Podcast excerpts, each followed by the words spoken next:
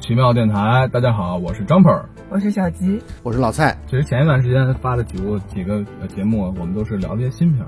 那么今天呢，我们来聊个老片儿，是什么呢？是一个海边的曼彻斯特，也不算特别老吧，也就是去年奥斯卡的时候。呃，对对对，我说就是今年今年奥斯卡今年奥斯卡的候选的影片嘛，候选片子，对，海边的曼彻斯特。嗯，这片子是小吉推荐的，谢谢。OK，然后我也是，其实前一段时间才看啊。老蔡觉得这片子怎么什么感觉？给你的感觉？嗯，我觉得电影非常的好啊。之前小吉推荐这部片子的时候呢，他说这是一部啊丧片。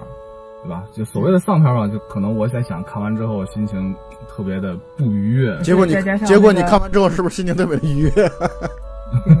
安排给江坡老师一天看了两部丧片，他表示 第二天不想录音了。但事实上看完之后吧，也没有所谓的特别的丧。我靠，这个丧到底是什么意思？这个词儿从什么时候出来的？好像就是最近一段时间吧，最近几年的样子，就大概就是指年轻人。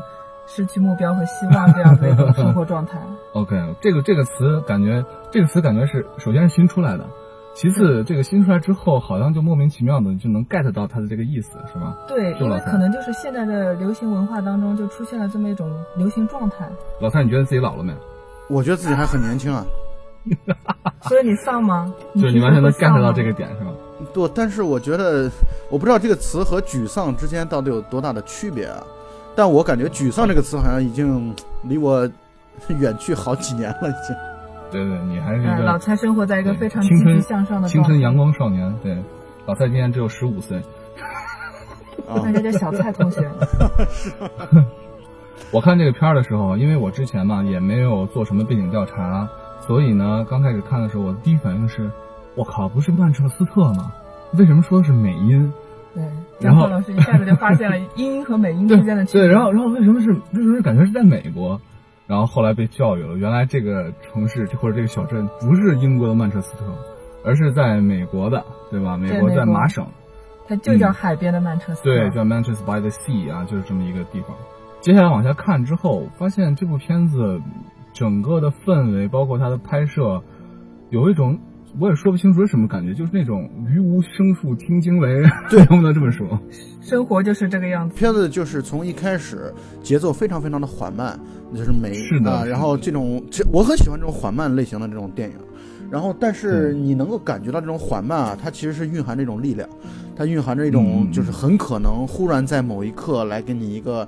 转折，或者说他给你会去会去揭示这个缓慢，包括这个人丧，这个人可能失去生活目标，走的像一个行尸走肉一样，他的原因在哪里啊？他的背景，他结果果不其然，在大概我如果没记错的话，大概这个片子是在电影的五十分钟之后吧，五十分钟到一小时的那个范围的时候就开始就开始揭出来他当时的原因，而且揭出揭原因揭的非常的干净利落。就是他这个部分是啊，非常的，就是他在前面的缓慢，结果到这个部分的时候，真正到接触原因的那一刻，他的节奏非常非常的快。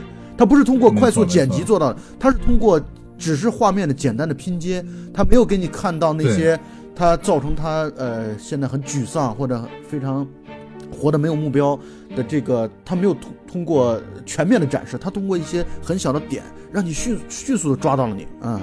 对，就感觉像讲一个故事，讲这个人开始多么的不如意，如何的沦落风尘，然后讲到他原因的时候，就告诉你一句话，就是因为他曾经因为他的过失，让他的孩子们全都被烧死了。对，而且就是这样讲故事，而且这个原因根本就是无法逃避、无法去面对的一个原因。对对对对对，他确实因因为他的过失，所以他的妻子也离开他了，然后。所以他自己就变成一个那样消沉的、那样痛苦的一个人。就是我觉得，从那一刻开始，这个人已经死了。对，但还好，就是结尾的时候，他仿佛又感觉又被治愈了一样。所以，哎，我觉得也不能完全叫治愈吧。反正这个人感觉到最后的时候又重新活过来了一些吧，只能这样说啊。老蔡觉得呢？所以他其实，呃，这个片子，呃。观众朋友们，如果或者听众朋友们如果没有看过的话，简单的描述一下，它其实分成两条线嘛，呃，明暗两条线，暗线就是他为什么会变成这么丧的一个人，明线就是他其实在和他的就是他在处理他哥哥死亡之后，然后他要去处理他侄子的未来入学也好，还有将来如何生活的这条这条线，啊，然后相当于最终他和。他的侄子达成了和解。他和侄子达成和解的过程，其实就是和整个世界达成和解的过程。没错，一个是他的侄子，还有一个线索就是他和他的妻子，就或者说他的前妻。前妻，前妻那一段其实挺让我动容的，就是说他开始的时候，他和他就是他在他的那条暗线描写他呃这个事故之前的他的妻子的相处，还是觉得两个人感情非常好。然后之后的时候呢，他和他妻子再次相遇的时候，他妻子这个时候已经呃是重新结婚，对吧？最后一次相遇生了孩子，然后他妻子就哭着告诉他说，其实他还爱着他。其实他非常后悔，对吧？对他们之间应该还是一直都是相爱的，一直都是但是没有办法生活在一起。对对，呃但是你看啊，就是就是包括我们嗯在汶川地震之后啊，我们很多的，就是四川那边汶川那边的，呃，很多夫妻啊就离婚了。离婚的原因是因为自己的孩子不不不在了。就是我们很多时候在讲啊，就孩子是维系家庭稳定的一种纽带，但其实啊，很多时候他不是说因为夫妻双方就因为只是因为孩子才生活在一起的。但是呢，就是孩子如果一旦不在了之后，就会把这样的大家就会不断的回想过去，大家就会不断回想那些幸福快乐的时光。这种时光，这种时光的回溯以及它不再来，会使得你就被压得喘不过气，所以两个人根本没有办法再生活在一起了。这件事情和两个人爱不爱没有关系的。但是如果两个人不爱了，你不觉得这还是一件相对轻松的事情吗？但如果说两个人还依旧很相爱，但是没有办法生活在一起，这真是非常很悲剧的一件事情。这就是为什么影片那么丧啊！呃，所以那一段其实看的我还觉得挺挺心里面觉得挺动容的啊。什么叫心里觉得挺动容？这是什么话？就是心里还觉得有些感触。嗯张张默老师可以说出你的故事。能不能好好录音啊？呃，然后我我在这个过程当中，在观影的过程当中，我觉得有一块儿真的是打到我了，因为因为我是我是女儿嘛，啊，就是我们家是女儿嘛。然后她其中那个她的女儿，她在梦梦境当中，或者说整个超现实的部分，她的女儿跟她讲说：“Daddy, I'm burning。”啊，那句、那句话，嗯哇，这实在是太太震撼了，嗯。然后当时我和呃我和二狗导演我们一起看的这个电影，但是我在那个地方的时候，我在掉眼泪，但是我没有让他看到。OK，嗯、内心柔软的蔡老师，对，这个有女儿的父亲确实是不一样，所以从这一点的话，我觉得对老蔡来讲，可能看这个片子在这一部分震动会更大一些，对，因为不敢去想，对吧？嗯，这种片子看起来太虐心了，而且尤其相当于这个电影是讲男主角自己亲手埋葬了自己的女儿，而且是两个人。是是是的，是的，就是我们可以明显的感觉到，在他出了这个事故，就是相当于他由由于自己的过失导致家里边着火了，然后自己的嗯，孩子全部被烧死了。他的那个事事件的前后啊，他的性格发生了明显的转变。他之前就是一个完全无心的，就是那种呃美国的工人阶级啊，就是。工作之余，就是和朋友们狐朋狗友们喝喝酒喝酒啊，打打牌、打打球的这样一种状态，就完全过得没心没肺的。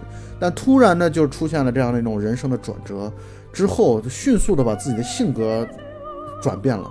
啊、我觉得这个过程，我当然希望我们的我们大家每个人的人生当中不要有这样的这种转折，这种强烈的转折，这种强烈的转折，不是每个人都能走得过来，不是每个人都能够面对得了的。嗯嗯对，所以可以可以看出来，在变故之前，所有人其实都是可以在以一种比较单纯、乐观、积，极向上的一种状态生活的但是生活当中免不了会有一些打击，当然对于主人公丽来说，这个打击略微大了一些。是是，但是我也想提出一个不一样的观点啊，就是他之前的那种和朋友们、狐朋狗友们经常喝酒啊、打球啊的一种状态，在我看来何尝不止，它也是一种行尸走肉的状态吗？你就你不觉得他其实他不，他也不完全是一种生活带有积极的目标，然后而而我觉得也有一种得过且过的感觉吧。我不知道这个想法对不对啊，但是是。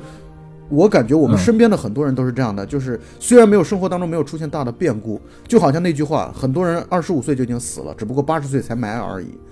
就是嗯哼，他其实我们之前的很多人虽然没有生活大的变故，生活当中没有发生大的变故，可是这种按部就班，这种了无生趣，其实是蕴含在，或者换句话来这么讲，就人生其实就是痛苦的，就是这样的一个主题，这就是我的观点。所以老蔡，你觉得怎么样一种生活状态是一种比较好的生活状态？像我们这样子在这边录电台，是不是 给我们生活增加了很多乐趣呢？对啊，我们的录电台就是这样的呀。我觉得这个本身就代表了或者带有一种对生活充满了好奇。不满足于嗯只是按部就班，每天只是重复做昨天只是重复过去的故事，就是我们总是要想到一些，呃，愿意去探索这个世界，包括你出去旅游，包括嗯读书，包括你去去做一些不一样的事情，玩一些不一样的东西，这本身我觉得都是一种对生活积极的一种表现吧。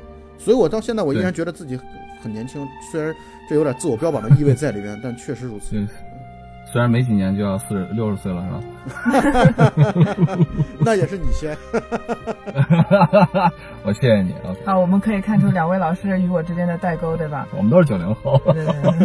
那个老蔡刚才说的这个，其实你说的具体的内容我是完全认同的。但如果把这个事情再抽离一下来看待的话，我认为，不管你说的这你你所谓的罗列的这些生活态度有多么的积极，但是呢，如果我们把这样的生活才定义为幸福的生活的话，我觉得是一件比较傲慢的事情。在我看来，生活过得好不好，什么样是好的生活？这个简单平常快乐的生活是不是一种行尸走肉？是不是这个人在二十五岁就死，只不过八十岁才埋？关于这样的话题，归根结底就是存乎于一心。你的心底，你认为这样是非常快乐的，你得以满足的，然后我觉得就够了。对，我觉得就够了。什么是痛苦呢？痛苦的那种，就是我现在的生活只是看上去很快乐，只是在别人眼中过得很好，但是我内心深处在很煎熬，这就是痛苦，这就是所谓的存乎于一心。嗯，对，而且我觉得人其实并没有义务义务去活得非常的幸福。就是说你没有义务去活得特别开心，特别在别人眼中活得很幸福，对吧？你没有这样的义务去为别人觉得，呃，就是你没有义务去为别人活着。其实如果自己每天按部就班，但是生活的非常充实的话，其实也算是一种活得非常的有意义。是的，你哪怕每天种个小菜，养养鸡，种个小菜，每天种个老菜。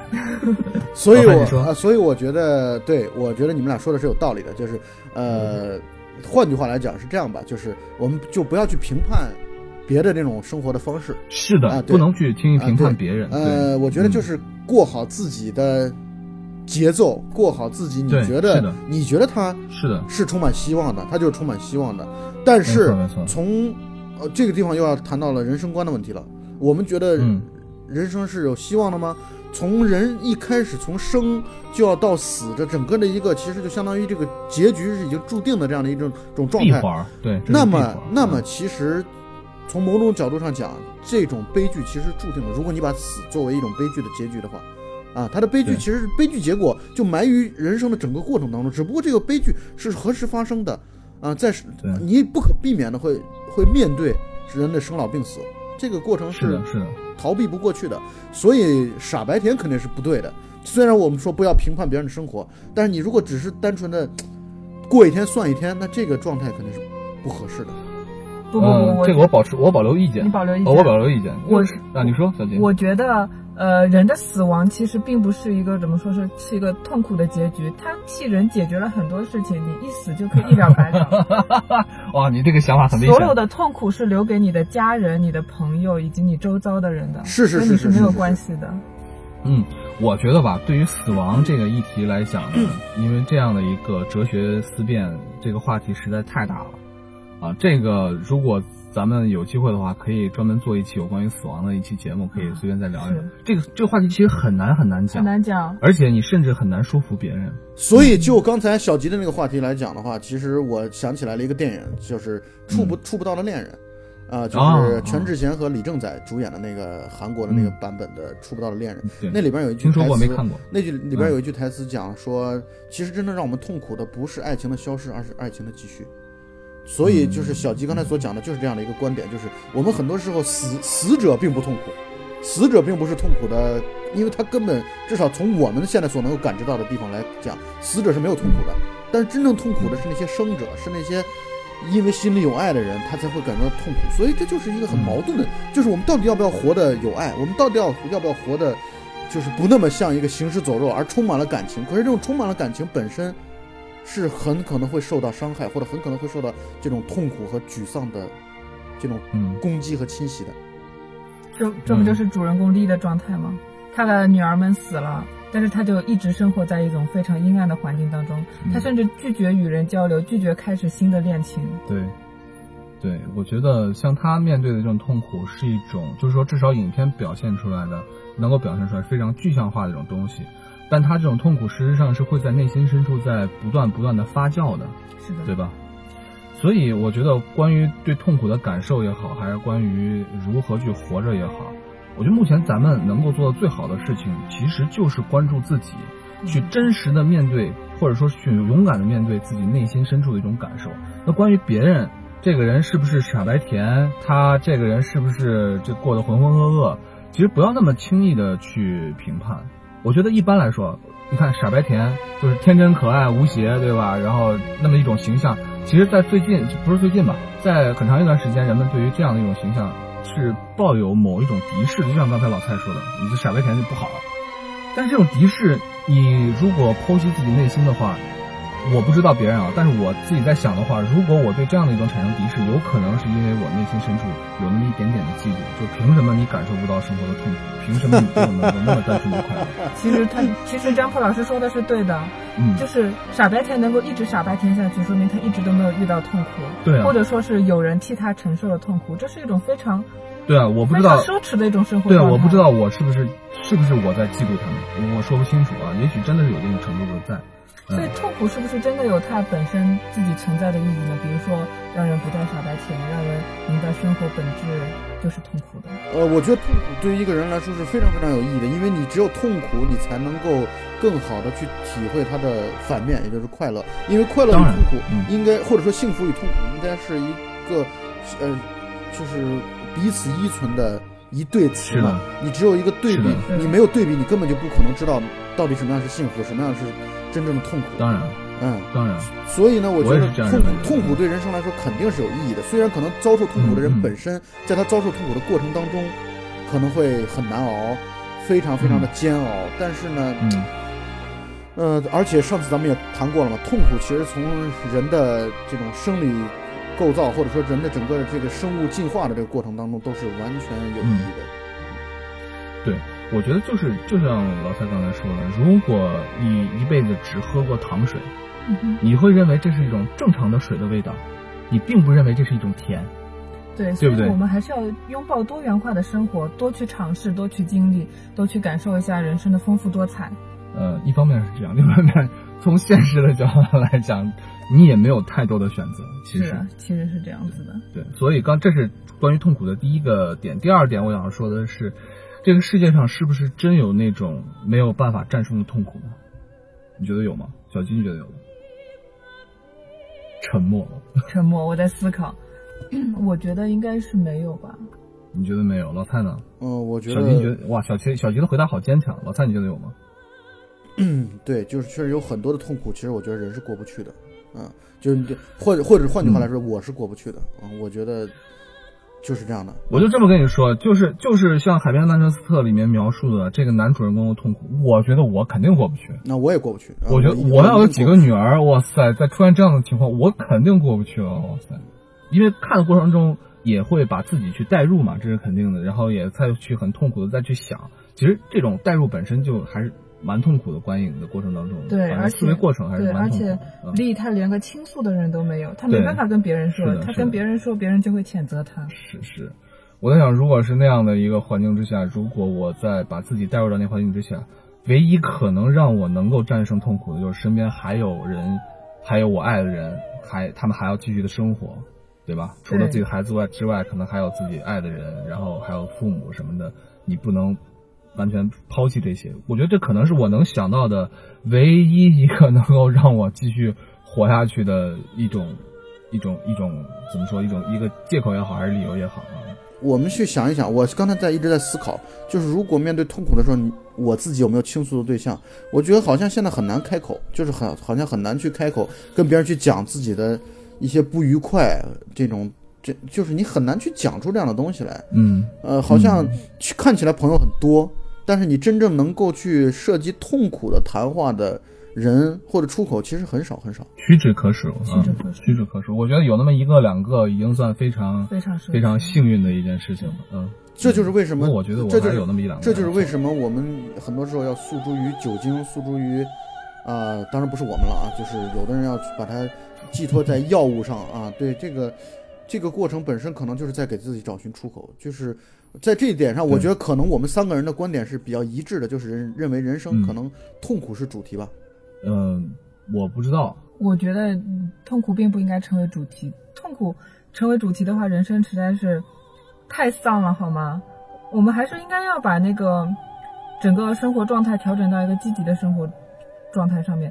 嗯、哪怕你的嗯生活并不是那么的如意，或者说是小菊还是很积极向上的。那是嗯，毕竟你的人生当中不会出现像丽这样子亲手杀害自己、嗯亲手过失，对嗯过失那个让自己的女儿丧命这种情况发生，最多不无非就是钱钱少一点，对吧？事多一些，上班通勤路比较远，对吧？嗯那我问一个问题我问一个问题，就是你你们你们觉得你们觉得我丧吗？你们觉得？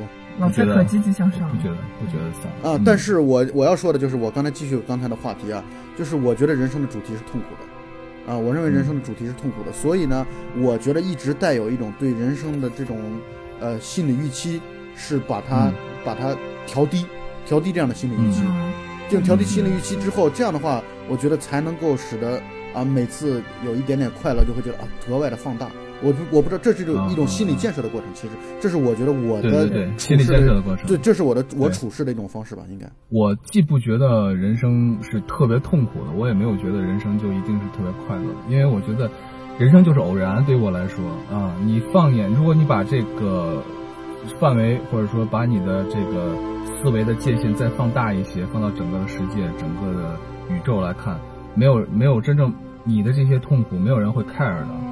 所以我也既不觉得他很痛苦，也不觉得他就应该很快乐。我只是觉得，人生活嘛，那么你肯定是要有一些寄托，有一些诉求。那么你在这种追求的过程当中，肯定会有一些很有趣的事情发生。对，比如然后说，这些有趣比如说录电，的比如事情就是电台就是这样的。对，我就觉得你过整个人生，其实对于别人而言，这只是一段故事。只有对于你自己才是有意义的。你自己想把它过成什么样子，是你自己的事情。无论是呃丰富多彩，或者说是平平淡淡、安安稳稳，这都是对于你自己内心而言是一种生活状态。对，突然想到这片子里面的一些细节，就是回到这个本片来说，里面有一个地方就是，嗯，就是他的这个侄子和丽两个人之间的关系相处冷淡，对对吧？然后呢，已经他们就这个他的父亲，就是这个丽的哥哥，冻在停尸房里面，要冻很久，这件事情讨论不休，争论不休。对然后这个孩子呢，其实他感觉他好像你也看不出来他到底有多痛苦。他一边是玩乐队，一边泡了两个女朋友，对吧？然后打冰球，对，呃，对，生活好像还是很正常。就突然那天晚上，他在打开冰箱，然后啪掉下来一堆冻的鸡胸肉的时候，他看着鸡胸肉，他就他就崩溃了。其实他都是隐藏在自己内心对内心深处对这个片子里面所有人的痛苦都被小心翼翼的隐藏着在被内心深处。对，他并不是导演，并没有讲故事过程中直接告诉你，你看我们有多痛苦，并没有。对而这种小心翼翼的被隐藏起来的，甚至说是被呵护起来的这种巨大的痛苦，往往我觉得还是挺触动的。嗯，而且我其实很喜欢电影的一个状态，就是我觉得电影，我喜欢电影的一个主题啊。虽然我不知道这个片子当中到底带了多少，但是我喜欢电影一个主题就是轮回，就是我觉得我们每个人可能都在重复别人的故事，我们看到他人，看到他人的痛苦，看到他人的这种状态跟这种沮丧，嗯，你会觉得这就是你自己，你会带入进去，并且你会觉得这个片子当中的人物是一代一代的。嗯。你你比如说，你看到他的侄子，那可能力年轻的时候和他侄子可能是一个样子吧，嗯，应该是的。对嗯，所以呢，你会觉得这种人是会不断的轮回啊，就是你、嗯。你会从痛苦走向一种坦然，然后从坦然当中再走向下一个痛苦，然后就会不断的这这种循环下去。我觉得人生可能就是不断的循环，这是在我的观点当中，嗯我看这个电影的时候，呃的一种感受。对然后，其实咱们平时生活的时候就是一个线性的生活嘛，对吧？然后是随着时间的流逝，你也不可能说是回到过去。但是其实仔细想一想，恰好就像这个影片以中间的各种一段一段一段的插叙一样，咱们的生活中你也会不断不断不断的回想过去，不断不断回想过去那些好的东西或者一些痛苦的东西，也充满了在思想当中、思维当中的这些插叙。人就是在这个过程当中不断成长的。而且而且从这个而且从这个生生理的角度来去出发的话，呃，人的人的生理和心理方面，它会有呃，从进化的角度来讲，它会专门有这样的一种倾向，就是人在回忆过去的时候，一般来讲都会把痛苦回避掉啊，这是对，是的，他他会越来越往后的时候，你在回忆起过去的时候。回忆更多的对美好的东西，这个是人，这是人在一种心理的，相当于一种对抗吧，嗯，对对。所所以两位是不是觉得自己在幼儿园的时候是天下无敌啊？想不起来了，太远了。老蔡在幼儿园都五十多年前的事儿了，想不起来。主要是主要是幼儿园读了三十多年，主要是。嗯，所以虽然我们是在聊这样的一个有些丧的一个片子，有点沉重，有点沉重，有些沉重的一些片子啊，但是呢，嗯，我还是希望能够向大家来推荐一下这部片子，值得去看。呃，这部片完全完全值得去看，而且我觉得我们至少在刚才的聊天的过程当中表现的三位，应该这种积极的状态，我也感到很欣慰。对，毕竟我们还有好几百期电台要录，对吧？对还有好几千万的听众需要我们去继续陪伴。说你花了多少钱去买的粉丝？啊，那我们今天对这部片子就聊到这儿。嗯嗯，还是再一次的来推荐这部《海边的曼彻斯特》啊。对，我觉得他是可以获得奥斯卡奖的，但是没有想到啊，他他就是提名。然后当时是三，当时应该是三足鼎立，就是今年的奥斯卡之前是三部电影嘛，《月光男孩》，然后呃，《爱乐之城》和这部片子在主要的在竞争嘛。嗯，其实《爱乐之城》我也很喜欢。嗯，《爱乐之城》就是就是对，也很棒啊。然后也是如何面对两极分化、两极分化特别大的片子，对。而且《爱乐之城》应该是女性观众可能会更喜欢一点吧，是吧？相对来说，所以我们下一次可以找一个机会来聊聊《爱乐之城》，我觉得是可以。啊，我觉得可以。嗯，好的。其实，在准备录这期节目的时候，我确实没想到咱们带了有这么多的个人的主观上的这种形方是形而上的这种这种这种东西在里面啊。我也不知道这期聊的特别虚，是吧？对对对对对对对啊！但是我觉得至少在刚才咱们表述的时候，还都是挺。遵从内心的，对吧？是的。可能到最后，我们真正来说的话，可能只能代表我们三个人的各自的。呃，当然，当然，就是就是对对对，就是个人的。不管怎么说吧，这部我们今天的时间差不多了，那就到这儿。海边的曼彻斯特再次推荐给大家，好吧？感谢大家，感谢大家，大家下期再见。好吧，再见，再见。